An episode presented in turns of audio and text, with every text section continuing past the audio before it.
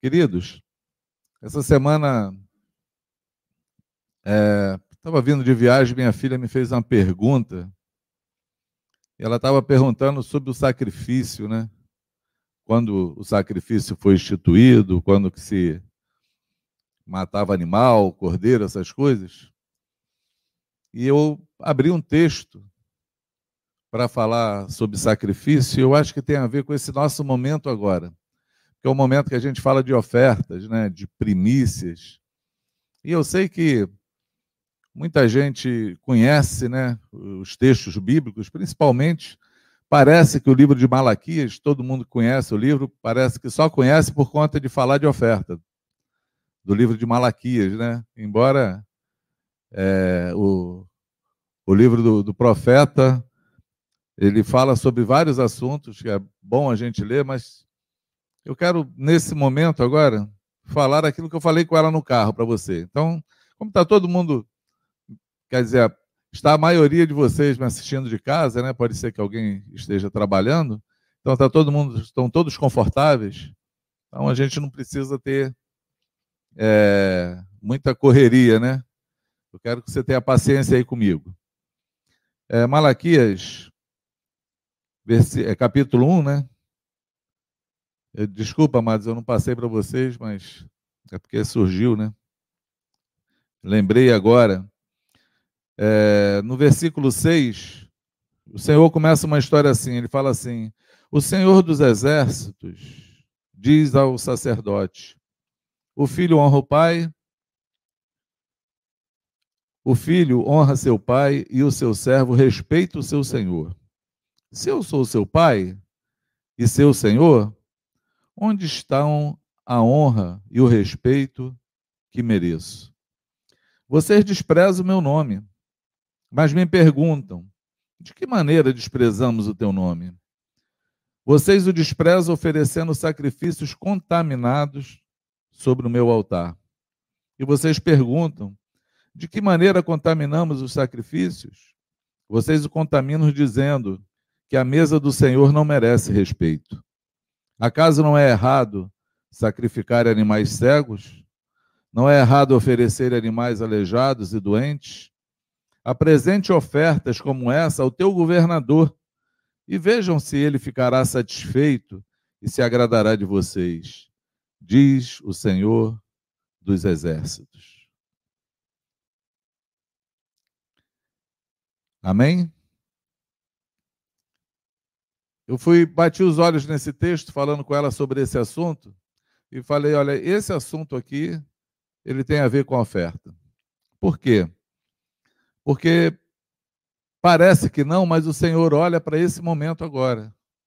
O momento em que ofertamos ao Senhor, o momento em que separamos as nossas primícias ao Senhor. O Senhor tanto olha que ele sabia se naquela época, como as ofertas eram feitas com animais, era aquilo que eles tinham que ofertar, e o Senhor, é, ele via que o animal era cego, que o animal era coxo, que o animal era dilacerado. Ele estava falando: quando você não honra o Senhor com aquilo que é valioso para você, você está falando que a mesa dele é desprezível. E é interessante, por quê, amados? Porque é onde você se alimenta, a mesa que te alimenta, o sacerdócio que o Senhor deixou é, para poder servir ao povo, para poder falar da parte dele, para poder interceder diante dele. Era esse o sacerdócio que tinha que ter a, a capacidade de ofertar ao Senhor aquilo que, era, que eles tinham de melhor. Mas nessa hora, eles aproveitavam para se ver livre daquilo que não ia trazer nenhuma renda para eles. Então, eles se viam livres do coxo, do animal coxo, do animal cego, daquele que dilacerado porque foi foi arrebentado por algum animal na, na selva. E para para pensar se não é assim que a gente faz no momento da oferta. A gente exatamente no momento da oferta a gente geralmente dá aquilo que sobra, aquilo que não faz falta, aquilo que que como nosso costume católico de ser, né, dá uma esmola para o santo. E o Senhor está falando que aqueles que agem dessa forma, eles estão desprezando não só a ele, como estão desprezando a mesa dele. E aí eu quero é, deixar essa palavra no teu coração e te dar uma instrução para que você honre o teu Senhor, o teu Pai, com todo respeito e com tudo de melhor que você tem. E aí a palavra então se conclui, se, se, se manifesta sobre as nossas vidas. Esse é o momento que você pode ofertar ao Senhor. Esse é o momento que você é, hoje Hoje, excepcional, excepcionalmente, você vai poder fazer isso só através de uma conta bancária que está aí na tua tela, é, de um Pix, sei lá, ou de alguma forma que você encontre, né, para é, exercer esse ofício, exercer essa demanda que o Senhor nos dá. Amém? Que o Senhor te abençoe, em nome de Jesus, que o Senhor olhe para a tua oferta, ele contemple o teu coração, ele contemple a tua disposição de honra e de respeito que você tem para com ele e de como você considera a mesa, né? O canal, aquilo que ele deixou instituído para poder abençoar a tua vida. Em nome de Jesus, seja assim para a glória do nome do Senhor. Amém? Essa é a hora que a gente canta um cântico, né, para os irmãos entregarem oferta. Mas vamos nós. Vocês perdoem aí, vocês estão me vendo de longe? É, eu curto muito fazer, quer dizer, curto não, né? Eu tenho a maior dificuldade de falar com alguém me filmando, sempre tive, né? Mas aí houve, no nosso tempo, houve a necessidade da gente poder fazer o negócio ao vivo. Mas como tem sempre temos alguém aqui nos vendo, né? Os irmãos vêm, né, para poder nos aturar falando aqui, e fica mais fácil que a gente fala olhando para alguém. Hoje nós estamos sozinhos aqui. Estamos só é, cinco pessoas aqui. Eu, Luciano, Flavinho e Felipe, que vocês já viram aqui. Índio. Ah, são seis. Índio e o Tiago. O William e o Chicó, que estão ali na, na produção. Hein? É Tiago Chicó, né? Tá ali na. Nome e sobrenome. Tá ali na produção ali. Aí é mais difícil, né? É mais difícil falar assim, mas deixa eu explicar esse momento para vocês. Tem um texto de Colossenses, é, se eu não me engano, está em Colossenses 2 ou 3, está por ali. Paulo fala assim: seja a paz o árbitro sobre os vossos corações. Seja a paz que governe vocês, a paz de Deus que governe o coração de vocês. Nós, por força de decreto de lei, é, nós poderíamos estar hoje reunidos aqui, como nós temos feito isso todos os dias. Vocês sabem que nós não temos nenhuma dificuldade com isso.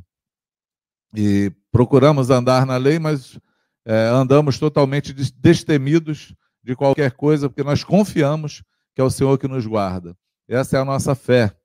Daí nós fizemos um encontro, agora, mês passado, em fevereiro, fizemos um encontro de carnaval, no qual nós levamos 170 pessoas para um lugar do encontro, sem nenhum temor, orando para Deus. O Senhor foi conosco, não tivemos nenhuma é, ocorrência de nenhum dano, muito pelo contrário, foram momentos muito abençoados como tem sido cada reunião que nós fazemos aqui. Porém, o Rio de Janeiro agora está com 10 dias de, de um feriado. Um feriado que se juntaram, prolongado, segundo as autoridades, para conter é, a história do coronavírus. Mas um decreto é, é, estadual, ele, ele tira desse feriado e, dessa, e dessas limitações aquele, aquele aqueles órgãos, né, ou aquele, aquelas coisas que são necessidades é, essenciais, né? Todo trabalho essencial ele é liberado e a igreja ela foi incluída um trabalho essencial aqui no Brasil. Então, no Brasil todo isso é liberado, no Rio de Janeiro também é liberado como, eu não sei se no Brasil todo, mas no Rio de Janeiro é essencial. Esse é o meu conhecimento. Então, nós não teríamos nenhum problema de estar reunidos hoje aqui. Mas tem uma semana ou dez dias antes de falar desse decreto que é, a paz faltou em nossos corações para esse tempo agora. Nós ficamos sem paz. E aí nós vemos conversando sobre esse assunto, né? Nós temos uma mesa pastoral onde sentamos com os pastores, sentamos também com os obreiros, com aqueles que estão junto conosco, é, com a mão no serviço. E nós começamos a manifestar esse, essa inquietação, mas sem nenhum motivo. E quando saiu esse decreto, quando saiu esse decreto, quando saiu esse feriado aí, e agora essa, essa contenção, né, esse contingente é, estadual e municipal para o Rio de Janeiro, é, não nos afetou por conta do decreto, quer dizer, como serviço essencial, nós poderíamos estar funcionando de maneira tranquila. Porém, amados, a paz faltou no nosso coração. E depois da terceira reunião falando sobre esse assunto, nós então fechamos que esse domingo e o próximo domingo faremos essas lives, é, como está sendo hoje aqui, sem vetada a, o presencial, sem, sem plateia, mas só por live para poder abençoar a tua vida, para que possa chegar até você a nossa voz e que possamos assim compartilhar contigo aquilo que Deus tem colocado no nosso coração. Amém? Então nós não estamos fazendo isso uma live porque fomos impedidos, né? Estamos fazendo a live sem sem plateia, né, sem ninguém presencial, porque fomos impedidos por alguma coisa. A única coisa que nos impediu de caminhar foi a falta de paz em nossos corações. Por que, que eu estou falando isso? Porque nós precisamos das orações dos irmãos que orem conosco, né, que intercedam conosco, que estejam junto conosco nessa batalha, nessa caminhada, para que o Senhor ele nos guie, nos guie no seu na sua vontade, porque nós queremos andar é, segundo a guarda, a proteção do Senhor e segundo a direção do Espírito Santo. O que governa nossas vidas tem que ser o Espírito Santo, não é decreto de lei, não é a, a liberdade que podemos ter por força da lei, não é isso que governa a nossa vida. O que governa a nossa vida é o Senhor. Você que está em casa, você pode dizer amém, eu não vou ouvir o teu amém, mas eu vou eu vou crer que você está aí comigo falando amém junto comigo e concordando com isso. Ok? É, vamos então, eu separei um texto hoje, na verdade, eu separei é, uma palavra, um pensamento para esses dias nossos. E eu quero eu quero começar a falar, primeiro eu quero orar, eu quero pedir ao Pai, ao Pai do nosso Senhor Jesus Cristo, que através do seu Espírito nos dê graça, sabedoria, unção, direção, que ele ilumine os olhos do nosso entendimento, ilumine o nosso coração, que faça com que os nossos ouvidos espirituais ouçam a sua voz para o tempo de hoje, para os dias que vivemos, para o momento que caminhamos, que a palavra profética seja liberada pela igreja, que possamos ser a voz do Senhor sobre a terra e possamos representar o Senhor em todo o tempo. Então, que o Senhor nos dê graça nessa hora para compartilhar, para falar, para poder ser porta-voz daquilo que está no seu coração. E eu te peço, Pai, nos ajuda a ser comigo, em nome de Jesus. Amém. Amém? Essa noite, antes de falar, eu vou dar minha introdução falando dessa noite agora e, do, e dos motivos que nós precisamos nos mover, né? É uma introdução que eu acho que não está nem aqui linkado no meu, no, meu, no meu assunto de hoje, mas eu acho que é algo que você deve pensar, né? Eu fui para casa dormindo, orando, porque eu tive uma notícia ontem. Eu tenho uma prima em Manaus, o nome dela é Janaína, e nós dormimos orando pela Janaína. Ela está com Covid em Manaus, o esposo dela também, o esposo dela é polícia militar. A saúde lá é muito precária, a, a luta lá tem sido política, ao invés de se lutarem pela saúde. ao ponto deles, por conhecerem, né? Ela, eles tramitam aí nessa, nessa área é, política, por conhecerem como está a movimentação, eles tomaram por opção a serem cuidados em casa e levaram oxigênio para casa, médico para casa, estão sendo tratados em casa. E, porém, a minha prima, a notícia ontem foi que ela desistiu de viver. Ela está sendo tratada, ela está com oxigênio em casa, mas ela desistiu de tomar os medicamentos. E aí, Janaína Guedes, você que está me ouvindo, anota o nome dela aí, ora, intercede por Deus, porque o medo, o terror e o diabo que se aproveita de toda a situação, porque ele, ele só conjuga três verbos: roubar, matar e destruir. Jesus falou isso. Jesus falou que o diabo ele veio para matar, roubar e destruir, mas eu vim para que vocês tenham vida e a tenham em abundância. Então, Jesus definiu ali um marco de simplesmente dois lados. Ele que quer dar vida e dar vida ele em abundância, ele quer que essa vida seja abundante, e o diabo que luta o tempo todo para roubar, matar e destruir, porque ele só conjuga esses três verbos. E aí, no meio de qualquer situação, no meio de qualquer dificuldade, no meio de qualquer acontecimento no mundo, você vai ter o diabo lutando para roubar, matar e destruir, e você vai ter o Senhor oferecendo a vida e vida abundante. Então, no meio dessa guerra, que é a maior guerra que está sendo travada no nosso tempo, é, o diabo está se aproveitando disso para roubar e ceifar a vida da Janaína, porque ela está desistindo de viver. E aí eu fui dormir orando, né, pela Janaína e intercedendo ao Senhor que a vida entrasse nela. Eu pedi para colocar o telefone na viva voz, orei junto com eles amarrando os capeta, ministrando fé e força ao coração da Janaína. E agora, chegando aqui de manhã, o Luciano chegou aqui e falou que não dormiu essa noite, porque chamaram ele de madrugada, um vizinho da, da, da, na casa ali do condomínio que ele mora. Ele teve um surto, ele está em casa também com Covid, e ele teve um surto que os irmãos os irmãos, é, o Luciano, não sei quem Luciano foi, foi sozinho, foi ele e Ana Paula, foram para lá orar pelo, pela, pelo I, I Edson. Foram orar pelo I Edson, anota aí também esse nome, I Edson. É, e o Edson estava totalmente aterrorizado dentro de casa. Ele teve um surto psicótico.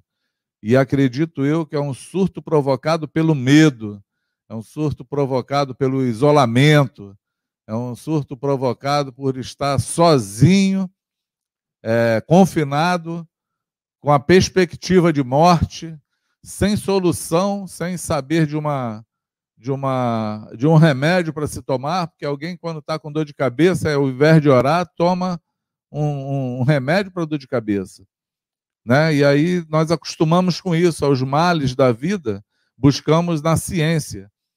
Mas a Bíblia nos ensina a buscarmos no Senhor. Ele é a fonte de toda a vida, ele é a fonte de todas as coisas, ele é o único que pode e tem poder de fazer o impossível acontecer nas nossas vidas. E aí o Luciano então virou a noite lá orando com o Edson, na casa dele, com a esposa dele. Ele tem filhos, Luciano? Tem filhos, tem uma filha. Então coloca aí, intercede também por eles. E aí, por que, que eu estou dando essa introdução? Porque isso tem tudo a ver conosco, com a nossa vida, nesse tempo de hoje, no chamado que Deus tem para nós, naquilo que nós representamos sobre a terra. E aí, amados, nós precisamos olhar para o Senhor e saber qual o nosso papel a ser desempenhado nesse tempo. Tem pessoas que acham que não tem nenhum dom, não tem nenhuma forma de poder abençoar alguém ou de poder falar com alguém ou estar nesse, nesse meio do caminho, a primeira coisa que eu queria falar para você é não deixe o medo, o terror entrar no teu coração. Não deixe. Porque o medo, ele paralisa. O medo, ele paralisa as pessoas. O medo da morte, principalmente, ele paralisa as pessoas de fazerem qualquer coisa.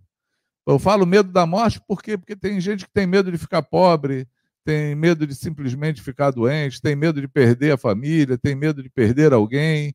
E aí esses medos complicam a vida, mas não complicam tanto quanto o medo da morte. O medo da morte ele tira qualquer expectativa da vida do homem de que Deus pode estar nele.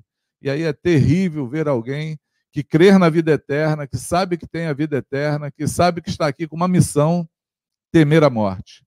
Porque Apocalipse 11 diz que aqueles que venceram, né, eles venceram pelo sangue do Cordeiro, pela palavra do seu testemunho, mesmo diante da morte, não amaram as suas próprias vidas. O caminho da vitória, caminho da vitória da igreja está no sangue de Jesus, no sacrifício, naquilo que o Senhor fez na cruz por nós, está na palavra do nosso testemunho, está em nós, naquilo que nós testemunhamos ao mundo, na nossa fé que impacta e faz com que o, o, o, o faz com que os elementos da terra se movam, que faz com que o impossível aconteça, que levanta um fraco diante de um forte, que confunde os sábios. Essa fé em Cristo, esse testemunho que fala, fala mais do que é, do que o sangue de Abel que foi derramado.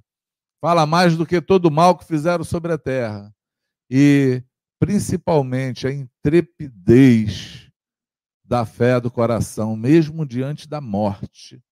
Não amaram as suas próprias vidas, porque sabiam que a morte não era um fim, sabiam que a morte era só uma maneira, a morte, na verdade, ela só é, nos projeta para a eternidade com o Senhor e para a vida com Ele.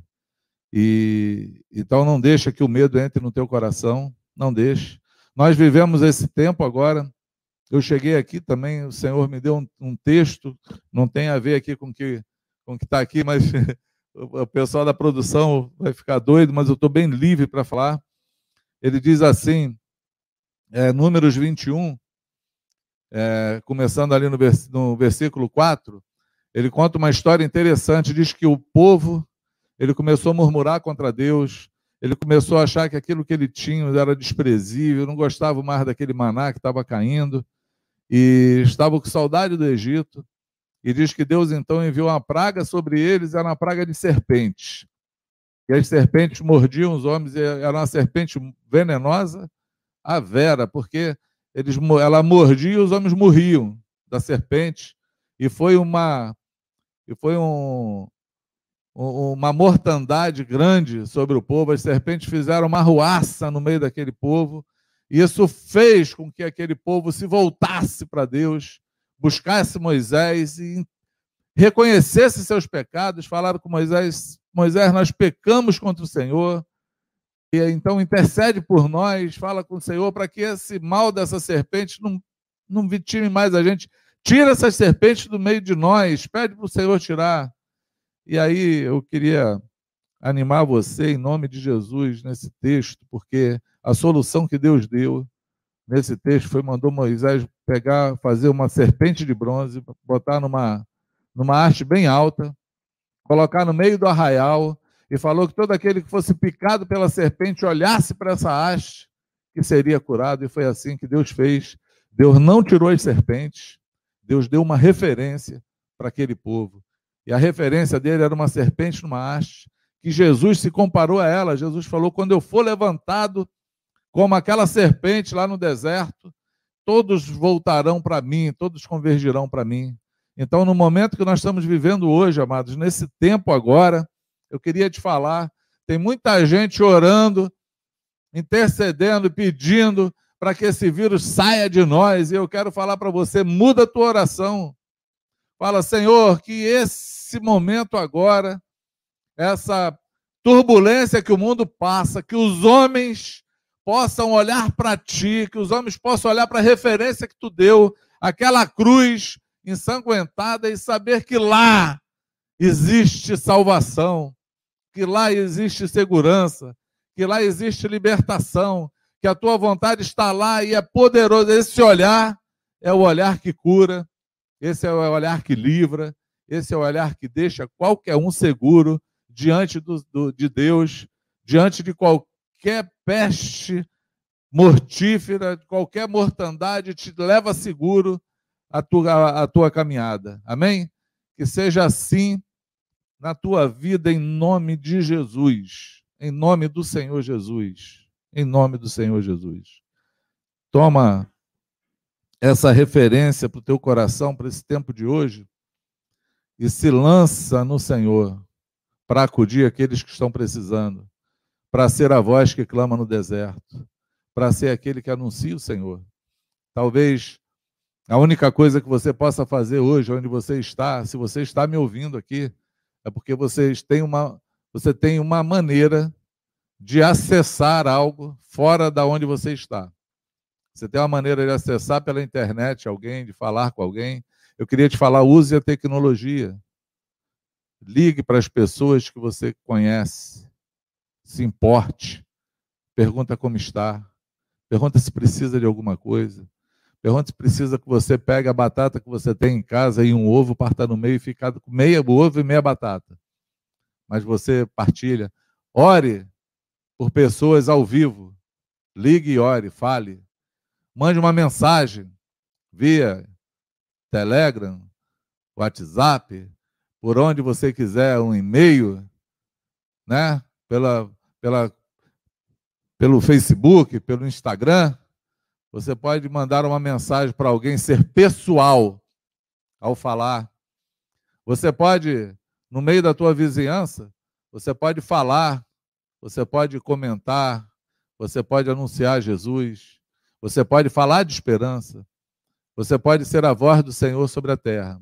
A única coisa que você não pode fazer é ficar confinado com medo, esperando esse terror acabar com a tua vida. Não faça isso.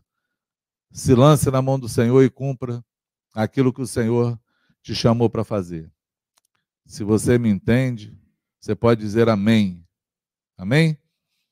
Eu eu dei o tema, isso foi não foi a introdução do meu tema, a introdução para esse tempo. Mas eu dei um tema para a gente falar hoje, ministrar hoje, conversar hoje com vocês. E esse tema é princípios para uma vida frutífera. Por quê? Porque todos nós temos que frutificar.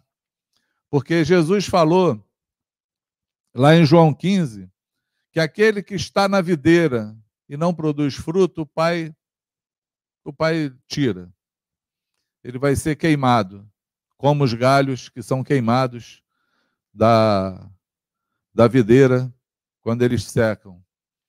Jesus também falou que o Pai é glorificado quando nós damos muitos frutos. Nós queremos glorificar Deus, mas nós temos que glorificar o Senhor com frutos, dando frutos, né?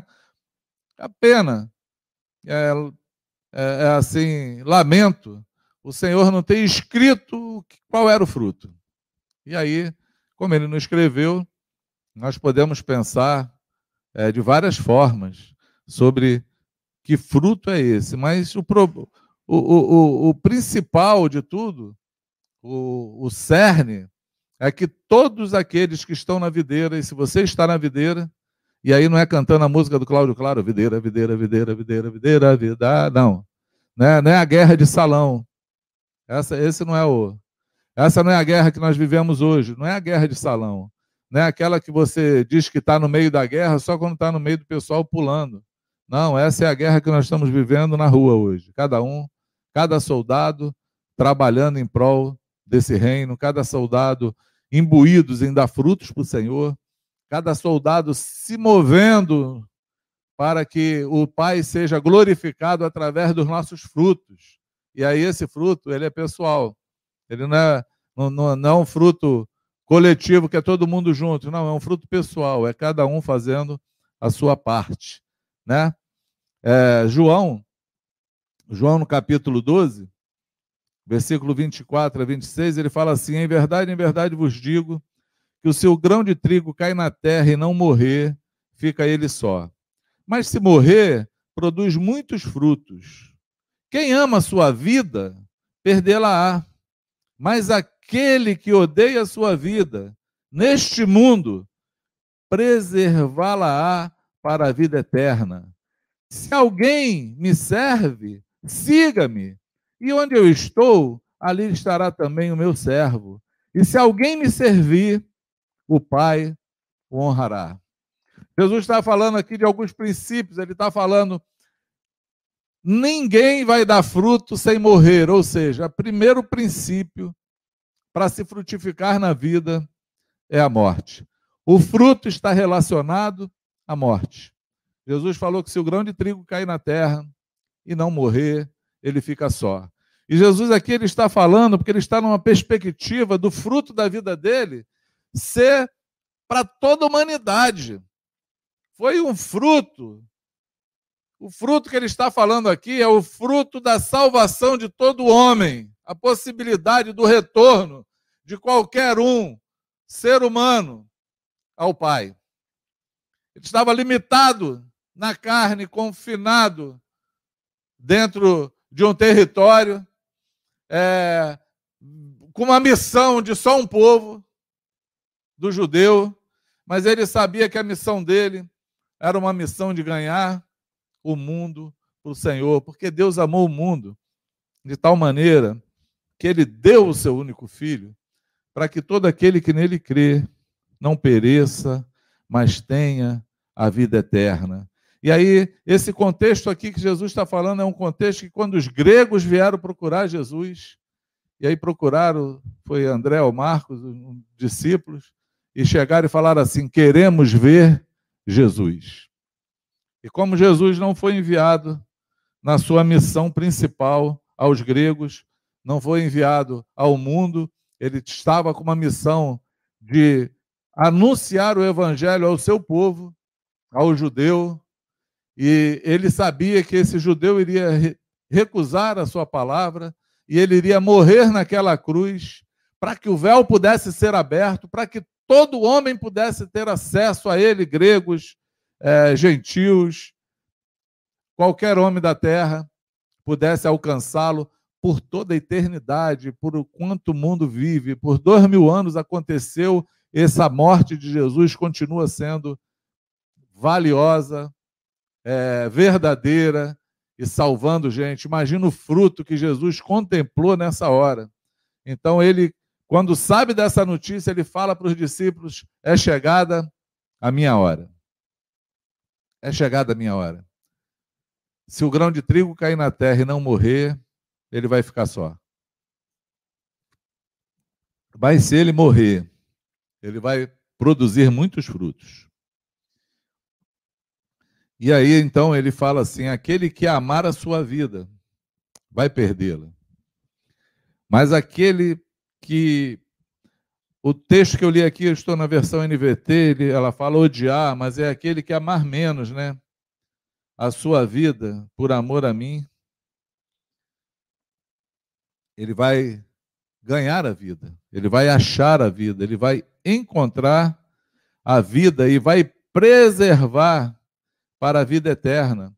E se alguém me servir, nós temos que não só não amar a vida, nós temos que não só considerar a nossa vida mais importante do que o Senhor, do que a sua palavra, do que o seu chamado, do que os seus mandamentos, do que está envolvido na sua obra, nós temos também que servi-lo, que segui-lo no seu caminho. É, é, muito contundente, muito reto esse essa palavra do Senhor, esse pensamento de Jesus. Ele está falando que isso isso vai nos levar para a vida eterna, mas vai nos levar para onde Ele está. E se nós servimos a Ele, nós temos que segui-lo, fazer o mesmo caminho que Ele, a mesma vontade que Ele. E Ele fala que se nós fizermos isso, o Pai, Ele vai nos honrar. O Senhor, Ele honra todo aquele que se desprende a fazer a vontade do Pai. Então, o primeiro princípio para você frutificar é você se lançar nas mãos do Senhor, não amar a sua própria vida, não viver simplesmente para você, não ser indolente à dor do mundo, não viver pensando só naquilo que é teu, Filipenses 2, né? Que cada um não pense simplesmente naquilo que é somente seu, mas sim também naquilo que é do outro. É que você seja como Jesus, é que você tenha um pensamento para fora, um olhar para fora. Amém? Um olhar para fora.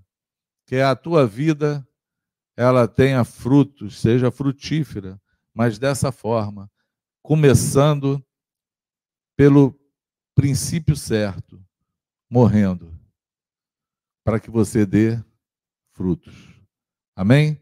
Se você não dá frutos, isso é uma é uma arguição eu, eu conheço muita gente que luta e fala: é, eu queria tanto frutificar, eu queria ver fruto na minha vida, e acha que é por falta de oportunidade, acha que é por falta de, de aprender, e aí quer fazer tudo que é curso, seminário, quer tá, ouvir tudo que é palestra, quer ver, ouvir coach, quer ser coach, quer entender dos mistérios, quantos anjos cabem na cabeça do alfinete, e aí quer entender de tricotomia, quer saber sobre as coisas transcendentais, mas não quer morrer para a sua própria vida e aí não dá fruto, amados, porque o fruto ele está relacionado à morte. Jesus falou que o fruto está relacionado à morte.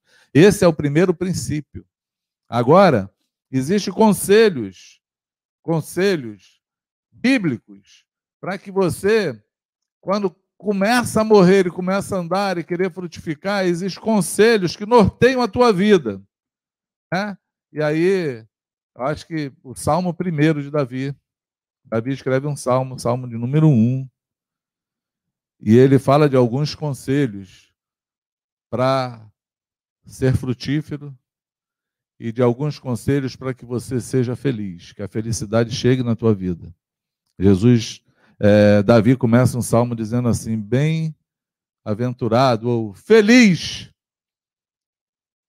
é a pessoa que não anda no conselho do ímpio, que não se detém no caminho dos pecadores, e nem se assenta na roda dos escarnecedores. Ele está dando um princípio daquilo que você não deve fazer. Ele começa falando assim: para que isso dê certo, para que o teu fruto seja é, viçoso, para que a tua vida seja próspera, para que você seja feliz, para que você seja pleno, existem algumas coisas que você não pode fazer. E aí ele começa falando naquilo que você não pode. Ele fala assim: que não anda segundo o conselho dos ímpios, ou que não anda no conselho dos ímpios. Né? Esse é a primeira coisa que Davi diz que você não pode fazer. O que é o conselho dos ímpios? O conselho do ímpio é assim: quem está te aconselhando? Quem está te aconselhando? Quem é que aconselha você? A quem você ouve? Quem você tem como referência na tua vida? que pode ser pessoal contigo, porque dá conselho à pessoa que você é pessoal, que você tem intimidade, que você tem confiança, que você é, comunga junto com essa pessoa. Porque quando nós olhamos aqui, a impressão que dá é assim: eu não posso ouvir nenhuma pessoa que é ímpia. Eu não posso ouvir. Eu não posso só posso andar no meio dos crentes. Não é isso que Davi está falando. Esse não é o, o caminho correto, porque senão você vai ficar em dúvida. Você vai ficar em dúvida. Por exemplo, uma mula deu um conselho a um, a um, um profeta da Mesopotâmia, chamado Balaão. Quem aconselhou ele foi uma mula, um animal irracional, Deus abriu a boca dele para falar com ele. O anjo da morte estava lá, com a espada na mão, esperando ele passar para arrancar a cabeça, e ela, ela impedindo o caminho, encruada, arrastando de um lado, apertando do outro, e o profeta batendo nela, e a mula acabou falando: Por que, que tu me faz mal? Tu não está vendo que tem um anjo ali, da morte ali? Se tu passar ali, vai arrancar tua cabeça? Tu vai morrer? Ou seja, não vai para lá, não, cara. Um conselho. E aí você ia falar, bom, então Davi errou quando escreveu para que eu não andasse no conselho do ímpio? Porque a mula não é só ímpia, é uma mula. Mas Deus fala, Deus fala de qualquer forma, ele é livre para falar. Mas aqui, Davi ele está dando é um conselho de vida, é um conselho de algo que você pratica, é aquilo que nós ensinamos, né? Nós cremos, amados, que o corpo de Cristo são membros como num corpo humano, nós somos membros do mesmo corpo, mas um membro ele está ligado a outro. Um membro ele tem que ter alguém que a vida dele é sujeita e que ele ouça, né? Ele tem que ter pessoas à sua volta que ele olha e, e vê que tem uma vida em Cristo. Nós não sabemos de todas as coisas, mas aqueles que seguem o Senhor são direcionados por Ele. Né? Romanos Paulo fala em Romanos que aqueles que são guiados pelo Espírito Santo são filhos de Deus. E você tem que se cercar e conhecer pessoas e viver com pessoas que são guiadas pelo Espírito Santo.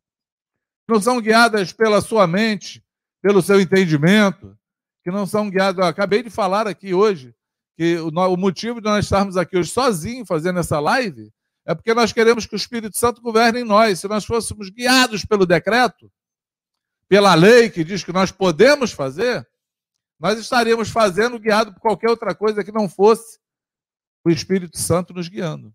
Isso eu não quero dizer, é bom falar, colocar um parênteses, porque as pessoas hoje interpretam o que querem quando falamos. Não quer dizer que eu estou falando que quem está fazendo uma reunião presencial hoje não é guiada pelo Espírito Santo. Não estou falando isso. Eu estou falando que nós, no nosso contexto hoje, daquilo que Deus quer para a nossa vida, que é inerente a gente, ele tirou a nossa paz para que nós não façamos. Pode ser que outro lugar não tenha nenhum risco, nenhum problema, e o Senhor queira que ele esteja, todo mundo, inclusive, juntos e misturados. Ok? Amém? Eu estou falando de algo pessoal. Pessoal nosso. Daquilo que nós. Porque nós somos responsáveis por aquilo que nós fazemos, não pelos que os outros fazem. Nós somos responsáveis por nós, de ouvir o Senhor, falar conosco naquilo que Ele nos quer, naquilo que Ele deseja, naquilo que Ele espera de nós para aquele momento. Ok? Então não ande na experiência dos outros, ande ouvindo o Senhor. E aí, por isso, Davi coloca que a bem-aventurança vem por aqueles que não andam no conselho do ímpio. Ele não anda nesse conselho. E saber quem aconselha você é muito importante. Por quê? Porque quem aconselha você não tem que ser somente crente. Tem que servir, servir o Senhor. Tem que ser direcionado pelo Espírito. Tem que ser aquele que, quando não tem o que responder, fale assim: vamos buscar conselhos juntos. Porque eu não tenho uma resposta para essa demanda sua. Porque não é demérito nenhum você não saber alguma coisa para falar com alguém. Não é nenhum demérito. Mas é honroso quando você fala assim: eu não sei, mas podemos juntos buscar conselhos por com quem pode nos ajudar, porque ninguém faz uma guerra sem conselho. E aí, na multidão de conselheiros, a segurança. E isso não quer dizer assim, ah, eu, eu, eu preciso de um conselho, eu vou pedir para o Luciano, aí vou ouvir o Flavinho, aí vou ouvir o Felipe, aí vou ouvir não sei quem, vou ouvir um monte de gente para tirar minha conclusão. Não é isso. Não é isso também. A multidão de conselheiros não é isso. A multidão de conselheiros é quando junta todo mundo juntos, todos os conselheiros juntos contigo e fala assim: vamos debater sobre esse assunto para que Deus nos dê uma direção e Deus fala conosco. Amém? Porque isso de você ouvir um, ouvir outro, ouvir outro, ouvir outro, o nome disso é confusão. Aí você vai trazer confusão, porque cada um fala da sua fé, cada um. Aí você vai escolher também a melhor resposta para você. Você não quer ouvir Deus. Você quer ouvir o teu coração. Não faça dessa forma. Escolha quem te aconselha. Use princípios de Deus para a tua vida. Tenha alguém que discipule a sua vida. Tenha alguém que você submeta a sua vida. Tenha alguém que você confie para poder pedir conselho, para poder andar, para poder ser direcionado. Mas esse alguém que você vai escolher tem que ser alguém que também ouve conselhos, que também é, é direcionado pelo Espírito Santo, também é sujeito à palavra. Você tem que ter critérios para isso, porque o critério não é simplesmente ser crente ou ser ímpio. Esse não é o critério. E eu vou provar isso para você. Eu vou falar aqui para você de alguns conselhos, né? Primeiro eu botei aqui, ó, Provérbios, né? Provérbios 25, 24, 5 e 6 diz assim: Mais poder tem o sábio do que o forte, e o homem de conhecimento mais do que o robusto.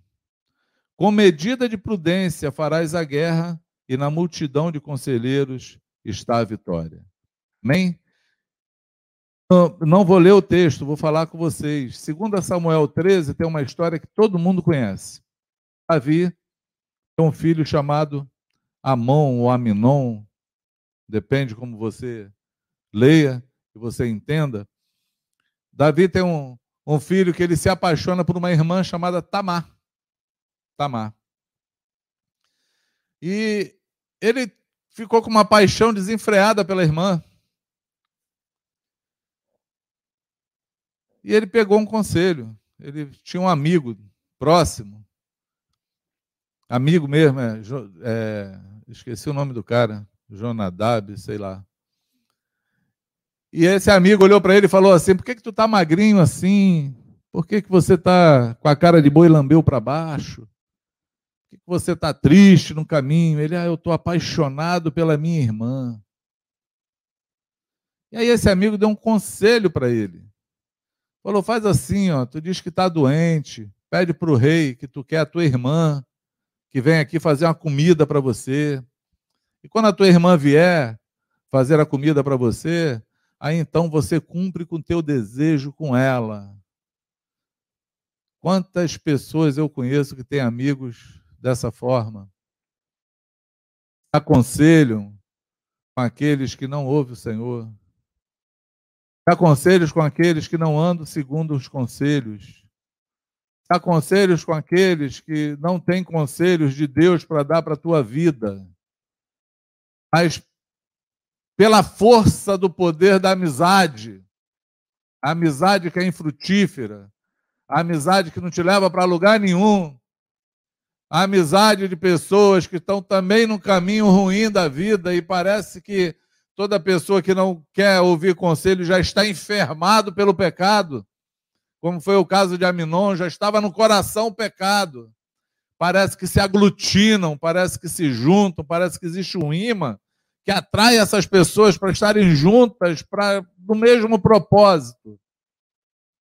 Se desviarem da vontade de Deus, para pecarem. E Amon ou Aminon, ele estuprou a própria irmã.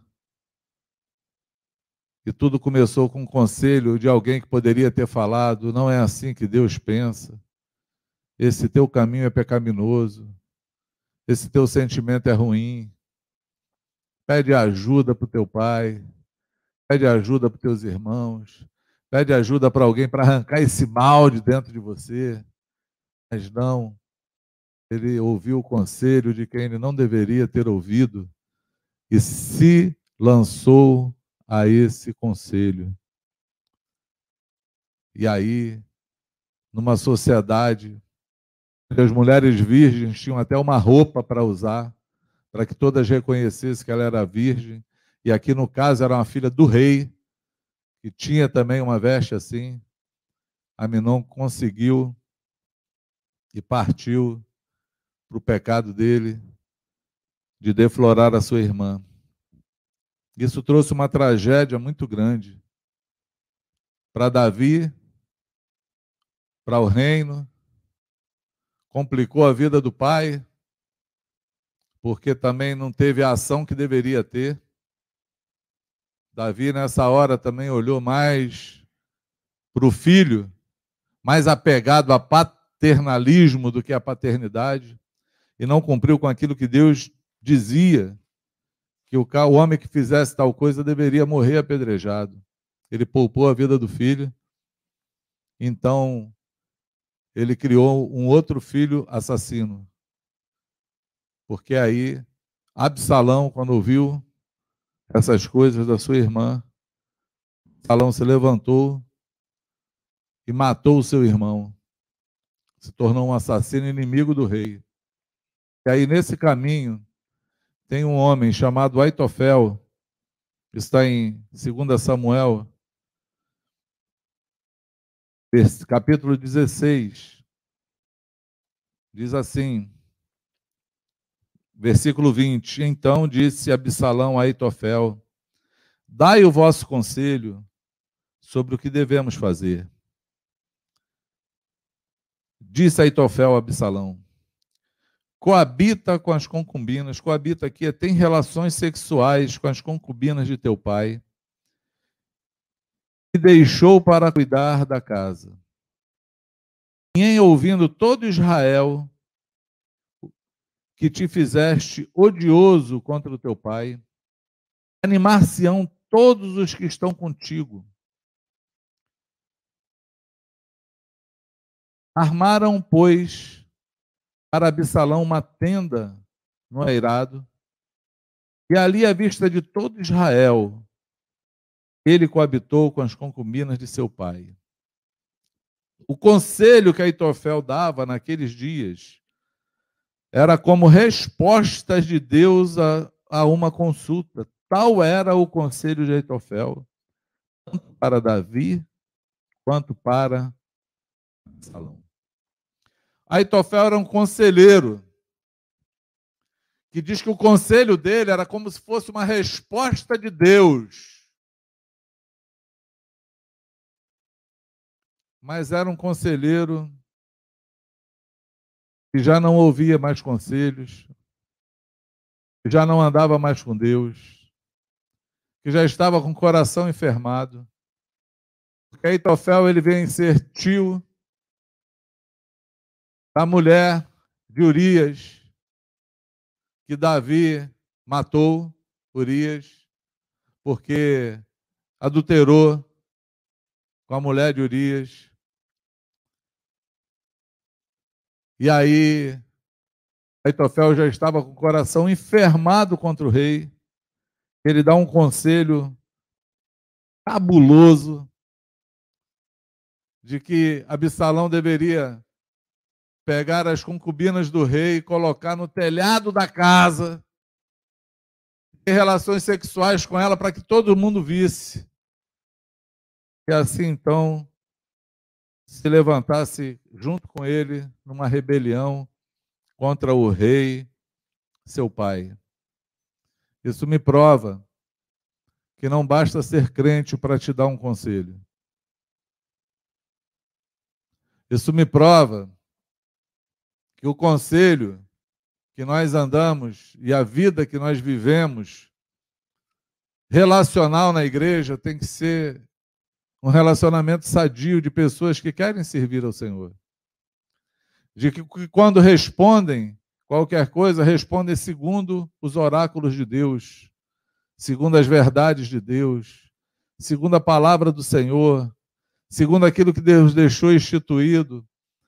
Todo conselho tem que ser conferido com a palavra, tem que ser conferido na Bíblia, tem que olhar se está certo.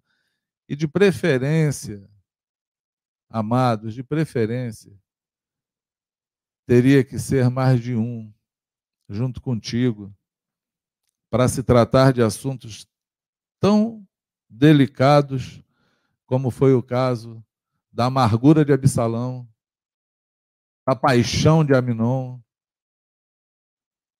e da falta de perdão e ira do coração de Aitofel, princípios de Deus que precisavam ser primados no coração desses homens, para que eles tivessem uma vida frutífera, não para o mal, mas frutífera para o bem, porque para o mal eles produziram muitas coisas.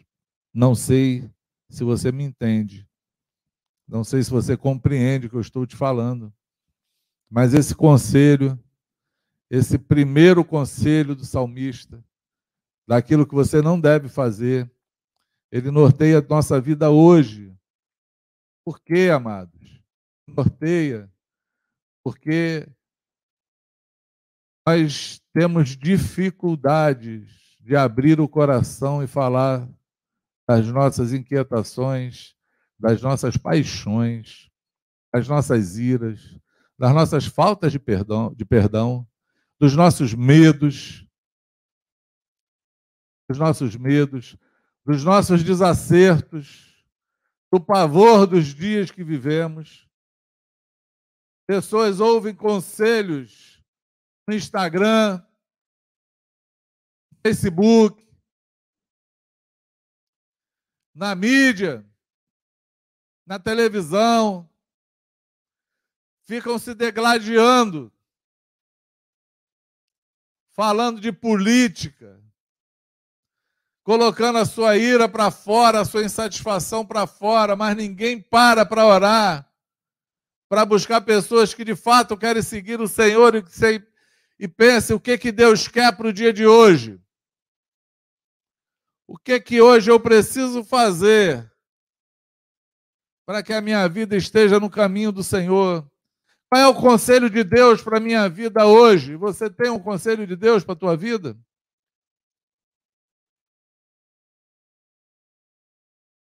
Porque se você hoje estiver debaixo de autoridade, se você hoje tiver conselheiros da parte de Deus para falar contigo, você deveria ouvi-los para não estar ouvindo os conselhos de um ímpio ou o conselho de Aitofel, de alguém magoado com Deus. Precisamos nos cercar de conselheiros que nos falem a vontade de Deus, porque nós necessitamos fazer a vontade de Deus em todo o tempo, principalmente no dia chamado hoje.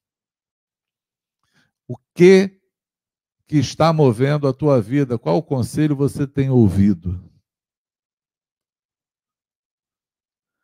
O que tem hoje direcionado você? Simplesmente o medo do teu coração? Vou usar as palavras ditas hoje, a ciência, a política, o senso comum do mundo,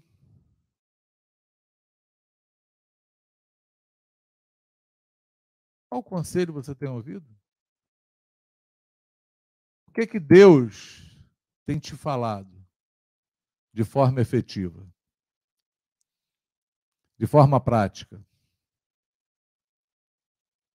O que que Deus tem te falado através dos canais que você mesmo escolheu para falar contigo?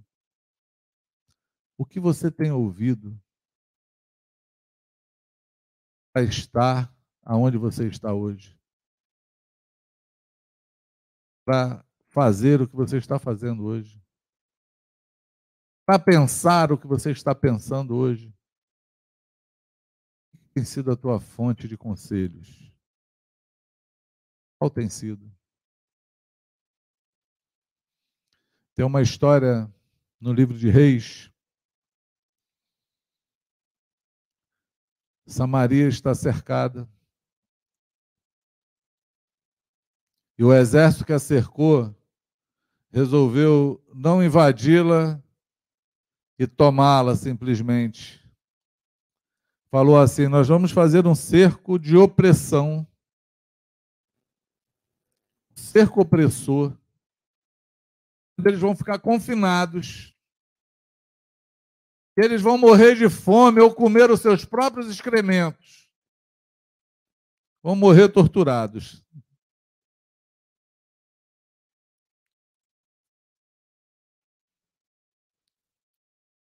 E assim estava a situação. A história bíblica diz que dois leprosos olharam um para o outro e falaram assim: a gente já vai morrer mesmo. Aqui, de fome, ou morrendo pelos nossos inimigos, a morte é certa, é iminente. Vamos lá. Pelo menos se a gente achar alguma coisa no caminho, a gente morre de barriga cheia. e saíram da cidade, sem temer a morte. E chegaram do lado de fora, estava todo o exército inimigo destruído, estavam todos mortos. Deus enviou um anjo naquela noite e matou todo aquele exército. E quem trouxe as boas novas e as notícias para falar que aquela cidade não precisava mais morrer de fome, no medo, no terror que eles estavam, eram dois leprosos que não amaram a própria vida. E tinham mais abundância de viveres, é assim que a Bíblia fala, do que tudo que eles poderiam ter visto na vida deles. Eu tenho orado a Deus para que eu possa ser, nem que seja como um leproso desse, sem amor à própria vida, sabendo que vou morrer. A morte é iminente para todo homem, é a única certeza que nós temos. Mas que eu consiga ser usado por Ele, com a graça dEle, com a unção dEle, libertar todo aquele que está cativo do medo, ao ponto de querer comer seus próprios incrementos, sei lá, experimentos, excrementos. Eu falei primeiro, depois esqueci. Excrementos. De situações de uma mãe ter matado um filho para dividir e comer junto com a amiga, e no outro dia a outra não queria dar o filho para matar e comer também, estavam fazendo canibalismo. Tudo pelo terror do medo. Quem está aconselhando você? É uma questão que você precisa saber, porque feliz é o homem que não anda segundo o conselho dos ímpios. Não anda segundo o conselho do ímpio. Ouve o conselho de Deus. Amém? Segundo, que não se detém no caminho dos pecadores. Não se detém. Não está preso no caminho do pecador. Eu separei três textos, vou ler para vocês. Provérbios 1,10 diz assim: Filho meu, se os pecadores querem seduzir-te, não consintas. Se os pecadores querem seduzir você, mas seduzir para quê? Simplesmente para pecar? Não, às vezes só para você ficar parado e não fazer a vontade de Deus, porque aquele que sabe fazer o bem e não faz, esse também peca. É uma sedução. É uma sedução para um povo que deveria estar em pé. Quando alguém fala, fica sentado. É uma sedução quando o medo fala para você paralisar. É uma sedução, amados. Não seja seduzido por nada nesse mundo. Não consintas. Amém? 4, Provérbios 4, 26 e 27. Pondera a verdade Pondera a vereda de teus pés e todos os teus caminhos sejam retos. Não declines nem para a direita nem para a esquerda, retira o teu pé do mal. Pondera, esquadrinha os teus caminhos dos teus pés.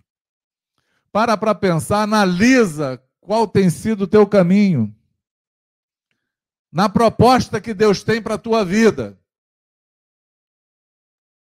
Porque o Senhor tem uma proposta para todos nós. Eu conversava esses dias. Parei numa oficina, um lugar para lavar moto. Estava de tarde assim. Quando eu tenho uma coisa, um dia que eu olho para minha agenda, não tem nada para fazer, eu já fico entediado. Senhor, não é possível. Tem que ter alguma coisa para fazer. E aí liguei para o Luciano mais três vezes, tentando sorver se tinha alguma demanda, alguém para a gente acudir. Aí não tinha nada. Luciano, vamos lavar moto? Vamos embora. Ele veio lavar motos. Aí cheguei lá, paramos assim, é um prédio de dois andares, aí vem um dono do lugar e fala assim: vocês não querem subir, não? Tem ar-condicionado lá em cima? falei, não, tá de boa, a gente está bem aqui. Aí, pô, toma um café lá em cima. falei, não, não, tá bom, a gente está aqui. Ele, pô, vocês são antissocial pra caramba, hein? Aí eu, ixi, tá bom, moço. Tá legal, a gente vai lá tomar o café. Aí subimos, então, para tomar o café. Isso era quatro horas da tarde. Começamos a conversar. Porque ele mostrou um lugarzinho que ele falou: Eu fiz um estúdiozinho aqui, porque no meio dessa pandemia nós temos que ajudar uns aos outros.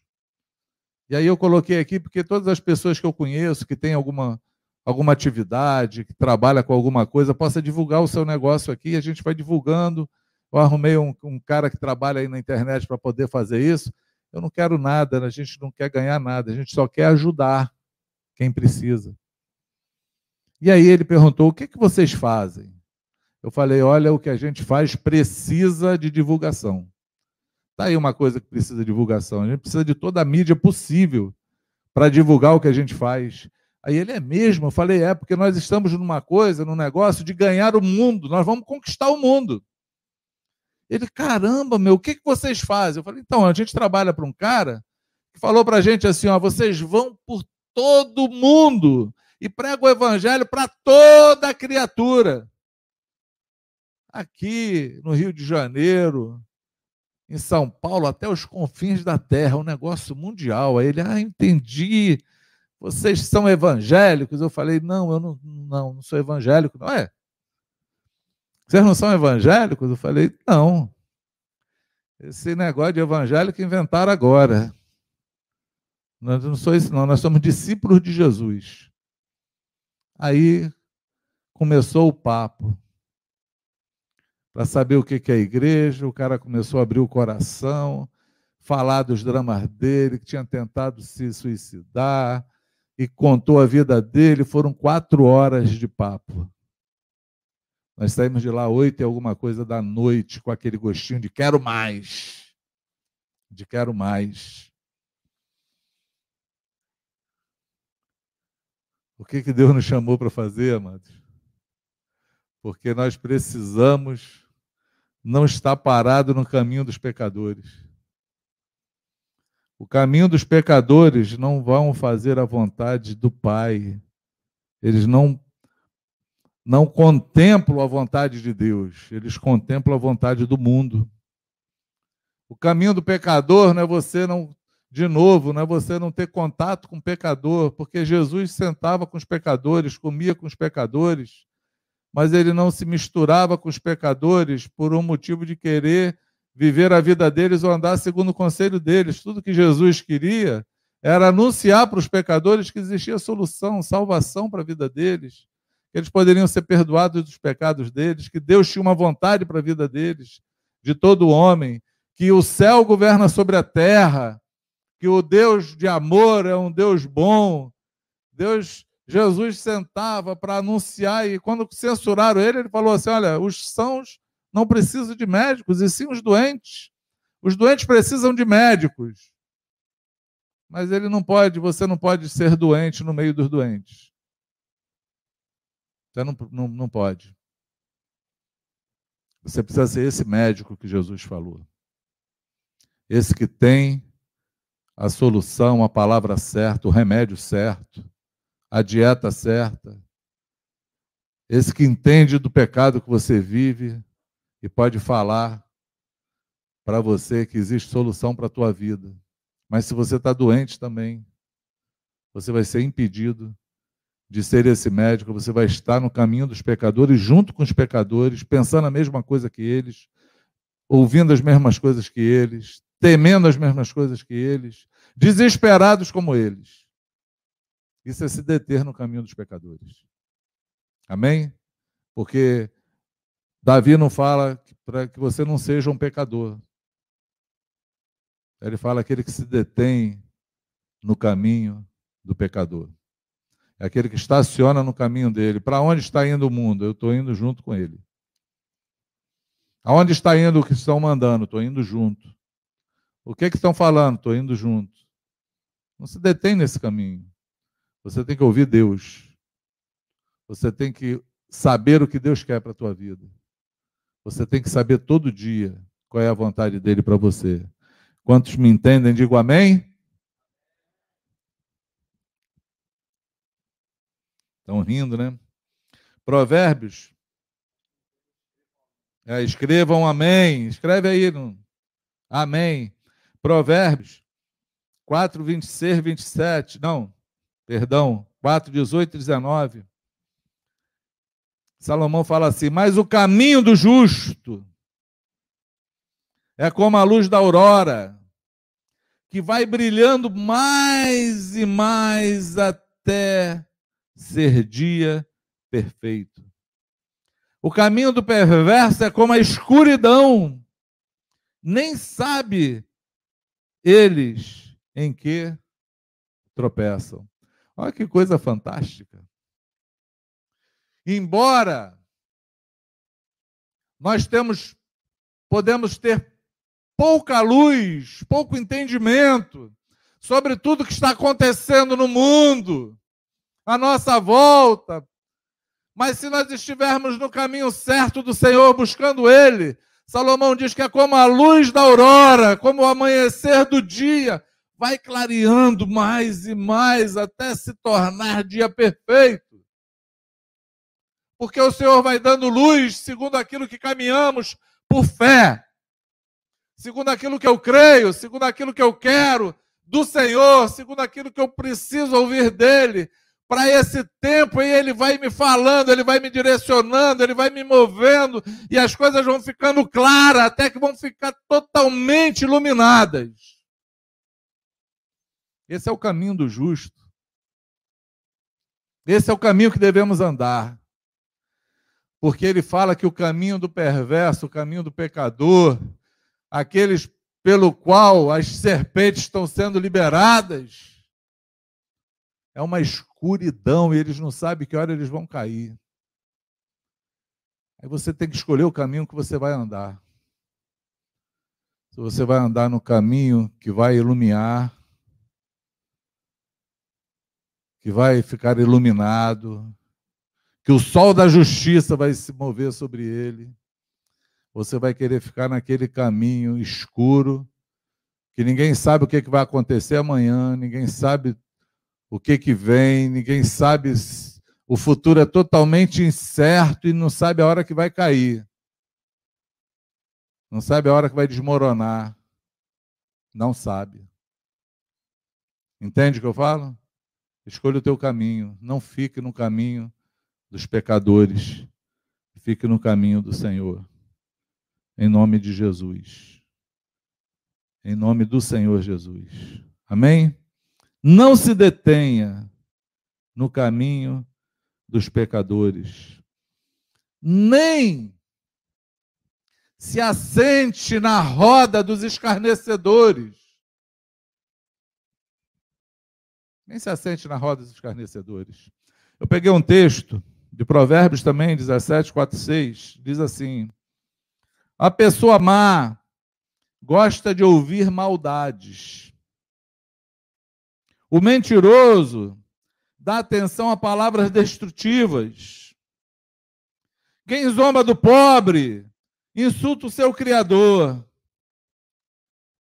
Quem se alegra com a desgraça alheia será castigado.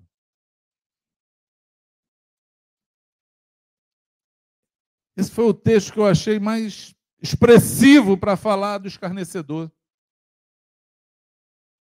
Porque a impressão que nós temos é que assim, pelo menos as pessoas pegam esse texto do escarnecedor e falam assim: não, tu senta numa rodinha, aí está todo mundo contando uma piada, né?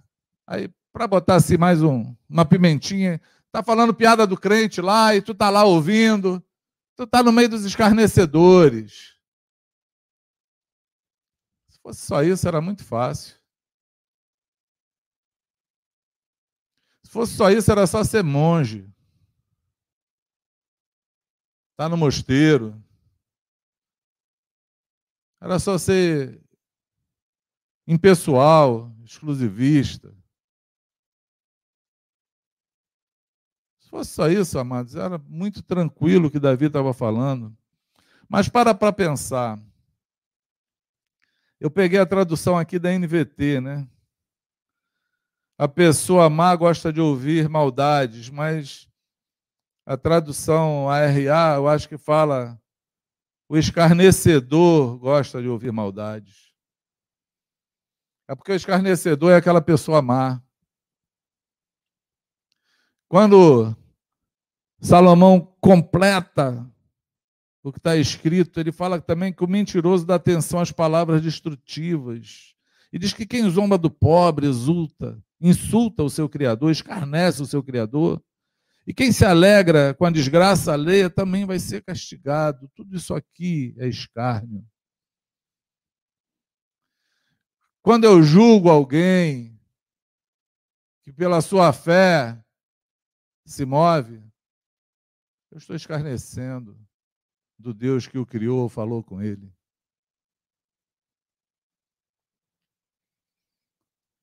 Escarneceram de Jesus, deram tapa na cara dele, cuspiram nele, falaram assim: Tu não és o rei, me diz quem te bateu, tu não é Deus. Era um escárnio. Mas Jesus sabia o que estava fazendo, estava cumprindo a vontade do Pai, ele ia para aquela cruz, escarnecido mesmo.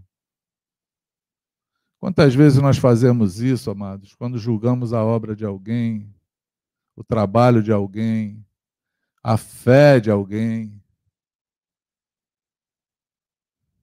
Quantos nesses momentos agora, quantos crentes têm apontando o dedo para os outros porque diz que estão aglomerados?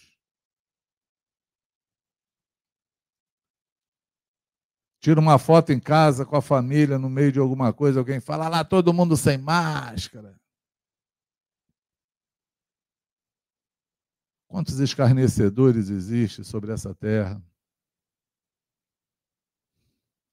Quantos que vão se escandalizar se tiver uma igreja na rua orando, acessando pessoas, mesmo de longe, para falar do amor de Jesus, querendo entrar no hospital para orar, Quantos malucos por Deus eu conheci entrando no hospital de leprosos quando não tinha cura, para orar pelos leprosos sem medo de pegar a lepra?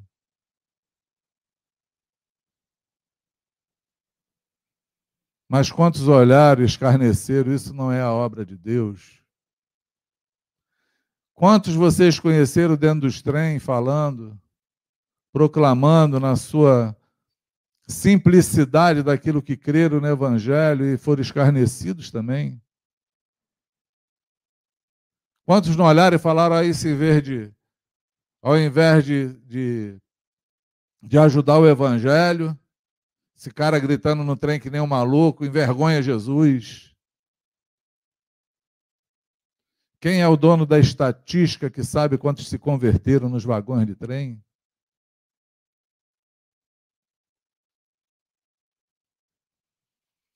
Quantos se escarnecem dos que nada têm falam mal e não sabem que estão zombando do seu Criador que o fez assim? Quantos olham para alguém e falam assim, não, esse aí porque não tem a mesma construção tua, o mesmo pensamento teu, não é empreendedor como você é. E graças a Deus Deus fez assim, porque se todo empreendedor que prega que todo mundo tem que, que ser empreendedor, tem que crescer, tem que fazer, não ia ter um funcionário em casa, não ia ter quem limpasse a tua casa, lavasse a tua roupa, não ia ter quem dirigisse o teu táxi, o teu Uber. Quando você pegasse, não ia ter quem pilotasse o avião quando você viaja, não ia ter quem conserta o teu carro, porque se limitou a ter um emprego, não quis ser empreendedor e milionário. Quantos escarnecem do pobre? Porque se julga melhor que ele. e esquece que o Criador fez assim, e você está escarnecendo dele, dizendo que ele fez errado.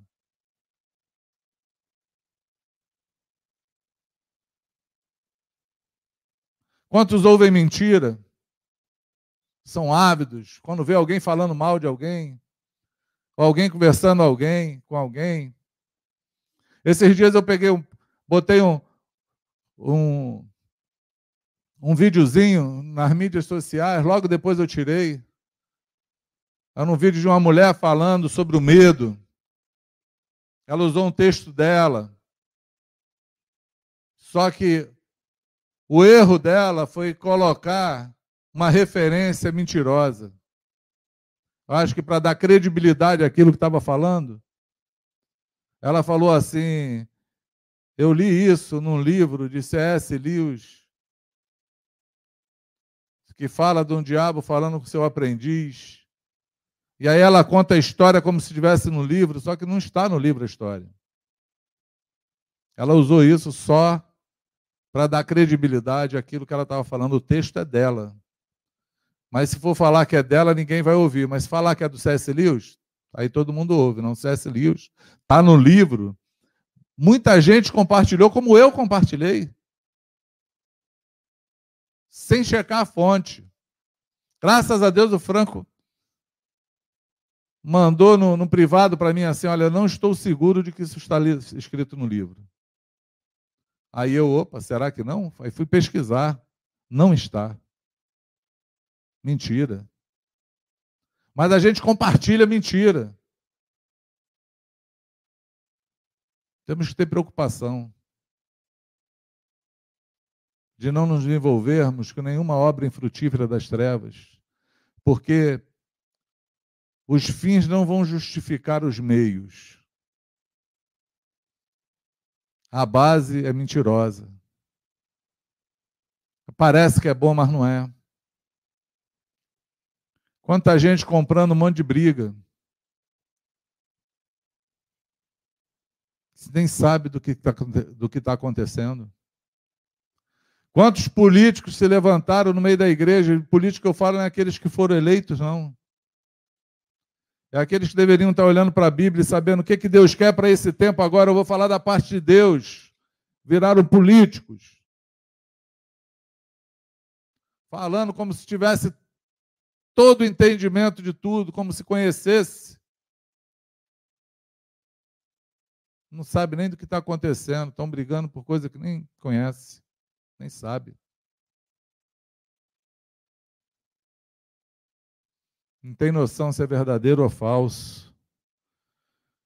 Estão no meio da roda dos escarnecedores.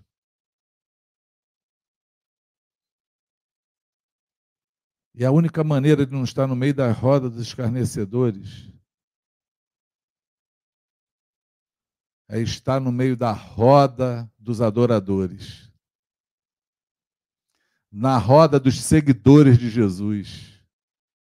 Na roda dos discípulos de Jesus que querem fazer a vontade dele, na roda do que tudo que interessa é falar o que Deus pensa e quer para esse tempo, na roda daqueles que tudo que que pensam é o que, que eu posso fazer para que o meu Deus possa ser glorificado nesse tempo.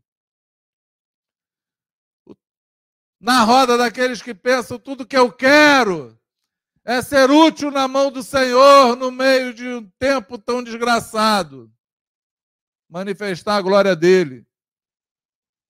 Nem que seja para um.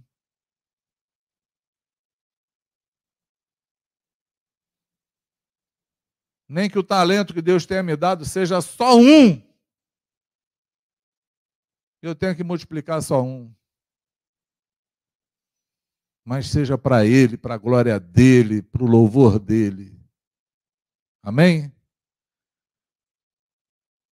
Eu posso ouvir um amém aí digitado? E aí Davi fala que aqueles que seguem esses princípios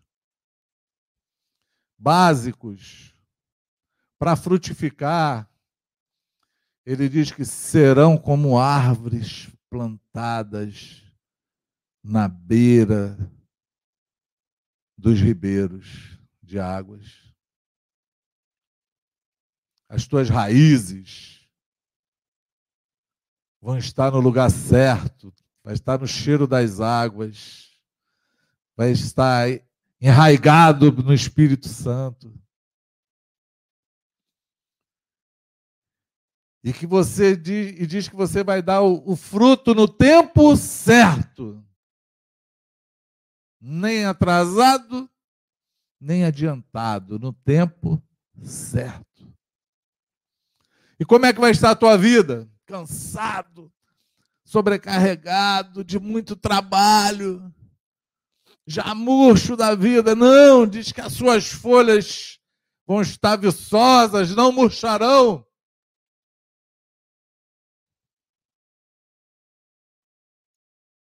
serão como árvores plantadas na beira dos ribeiros, cujo seu fruto dá no tempo certo e as suas folhas não murcham. Está viçoso,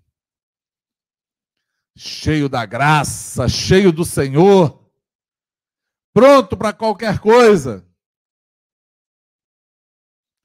Sem ansiedade para dar fruto, porque eles acontecem no tempo do Senhor, no tempo certo. Mas não é assim com os perversos. Os perversos são como a palha que o vento leva. O pecador não vai habitar na congregação dos justos. E também não vão prevalecer no dia, no dia do juízo. Para para pensar nisso. Isso aqui é importante falar. Um dia, um dia, pode demorar um pouco, pode ser breve, porque o dia do juízo é assim: ao homem, Paulo escrevendo a Timóteo, é dado morrer uma só vez. Depois disso, segue-se o juízo. Nós podemos morrer hoje. Já entramos no juízo. Eu queria te falar uma coisa. Os perversos, os pecadores, aqueles que não observam o que Davi está escrevendo, não vão prevalecer no dia do juízo não vão ter sucesso nele. Vão ser julgados e condenados. Nisso nós devemos atentar. Nisso devemos nos preocupar. Porque o Senhor, Ele não dá conta das obras que Ele faz sobre a terra, mas Ele presta conta conosco das nossas obras. Ele vai prestar conta. Nós vamos dar conta das obras que fizemos.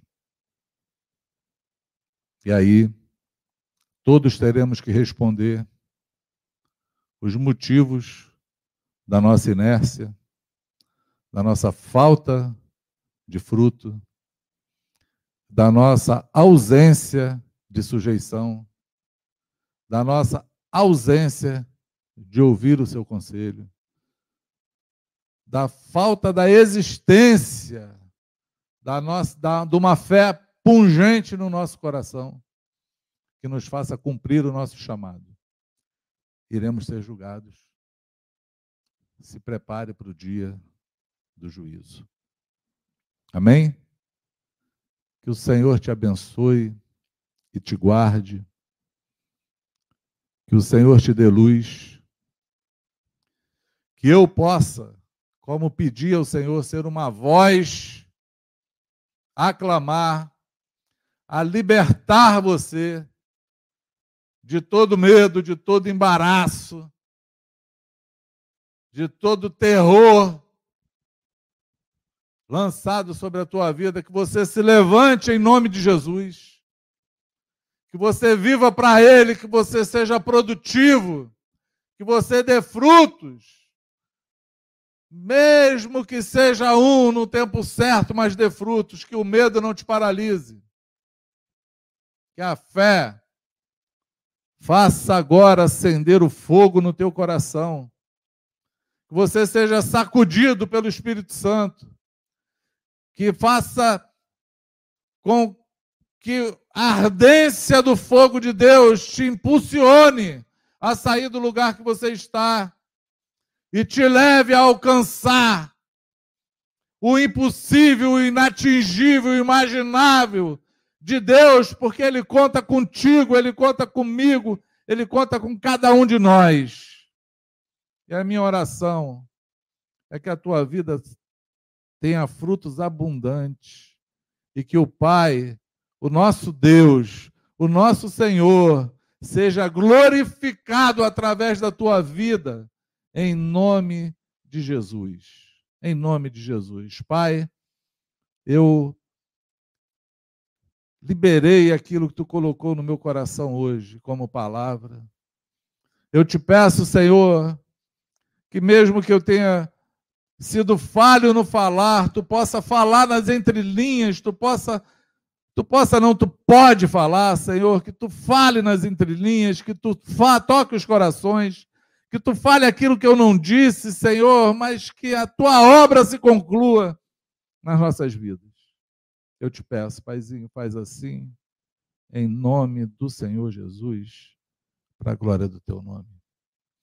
Você pode dizer amém? O Senhor te abençoe. Eu quero agradecer a cada um de vocês que entraram né, nessa live para ouvir essa palavra. Eu oro por cada um que está aí com alguma enfermidade, com tem algum parente que está enfermo nesse momento. Eu oro para que o Senhor se manifeste na tua vida. Eu oro para que esse mal não leve você à morte, mas leve você a uma reflexão com o Senhor se ele te alcançar. Eu oro para que Deus livre a sua igreja desse vômito lançado sobre a terra, dessas serpentes que estão andando por aí. Eu coloco diante do Senhor a cada um que está agora sofrendo, a cada um que está agora nos hospitais, a cada um agora que está precisando de recursos, que o Senhor tu se manifeste, Senhor, porque senão nós não temos remédios para uma enfermidade, nós temos um Deus que cura qualquer enfermidade, Senhor. Se a ciência não tem resposta, tu és a resposta para todas as coisas, seja a resposta na vida de cada um, na vida de cada enfermo, na vida de cada um desesperado, confinado nessa hora, hospitalizado ou não, Senhor, seja a tua resposta, em nome do Senhor Jesus, para a glória do teu nome. Amém. Muito obrigado. O Senhor te abençoe.